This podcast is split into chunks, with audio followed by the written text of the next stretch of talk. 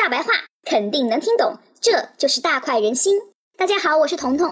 今天彤彤接着给大家撸营改增之后的费用报销问题。如果你没有听大快人心昨天的节目，那么彤彤建议你先去听一下再回来，逻辑上的连贯性会更好。营改增之后呢，顾名思义，增值税将全面取代营业税。各位亲们，现在出去吃喝嫖赌抽、坑蒙拐骗偷，就再也见不到营业税发票了。彤彤再强调一遍啊，今年十月三十号，国家已经给营业税举行过遗体告别仪式了，取而代之的是增值税，切记切记啊！营改增之后，增值税专用发票就成了网红，在公司经常需要报销的各位老铁应该很熟悉这个名词，因为很多财务会跟你们说，嗯，这个我跟你讲哈，要开增值税专用发票才可以报销哦。亲们，如果有这样的财务，彤彤强烈建议你把大快人心转发给他听，他会感谢你的。毕竟不管什么工作岗位，都是越专业收入才越高，谁叫彤彤心疼财务呢？我们说回报销，是现在营改增了，增值税专票可以用于抵扣。哎呀，听上去真是爽歪歪。但是老铁们听好了。不是所有商品都可以开增值税专票，也不是所有专票都可以抵扣，更不是所有公司都有义务必须给你开专票，没有这回事儿啊。举个例子，比如说现在的老板有不少都属于热爱学习的型儿，对知识的渴求那家老强烈了。只要看见新出了什么黑猫警长啊、齐天大圣啊、哈利波特什么的，小心脏一激动，全公司上下人手一本，有木有？但是彤彤要提醒你们一句啊，不管你们是从亚马逊上买，还是从新华书店买，都不可能给你开增值税专票，只会给你开一张普通发票。为什么？因为在我大天朝倒腾图书是不用交增值税的。人家记记杆儿都没有交增值税，亲们，你找人要啥自行车？还有啊，增值税专票的抵扣仅限于生产环节，你买回来的东西如果消费了是不给抵扣的啊。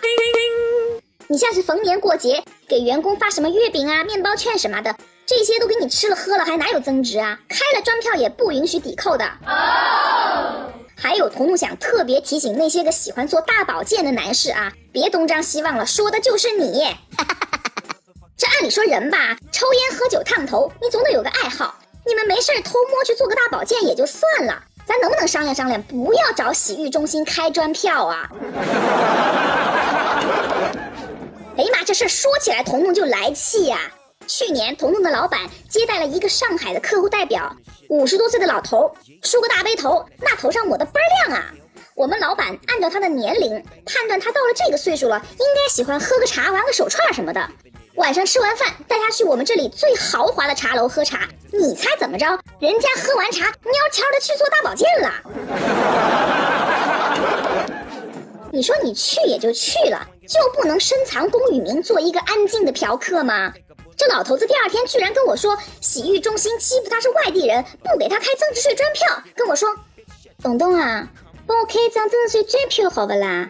否则我不能报销啊。他是说让我帮他开一张增值税专票，要不然他回去不能报销。彤彤当时真恨不得左右开弓，扇他十个大嘴巴子。哎，说多了都是泪呀。亲们，彤彤再强调一遍啊，各大洗浴中心、夜总会、KTV，包括东莞套餐，都是不能开增值税专票的。各位大保健爱好者，还是那句话，不作死就不会死。干坏事尽量低调一点啊！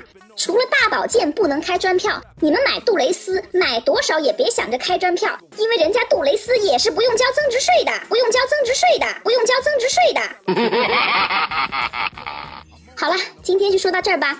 如果你对营改增之后的报销和避税有任何问题，欢迎在评论中留言，我会非常乐意和你互动的。如果不想错过每期让你脑洞大开的分享，那还犹豫什么？赶紧订阅、转发朋友圈，走一波啊！没错，宝宝就是这么厚颜无耻。我是彤彤，我们明天见，拜拜。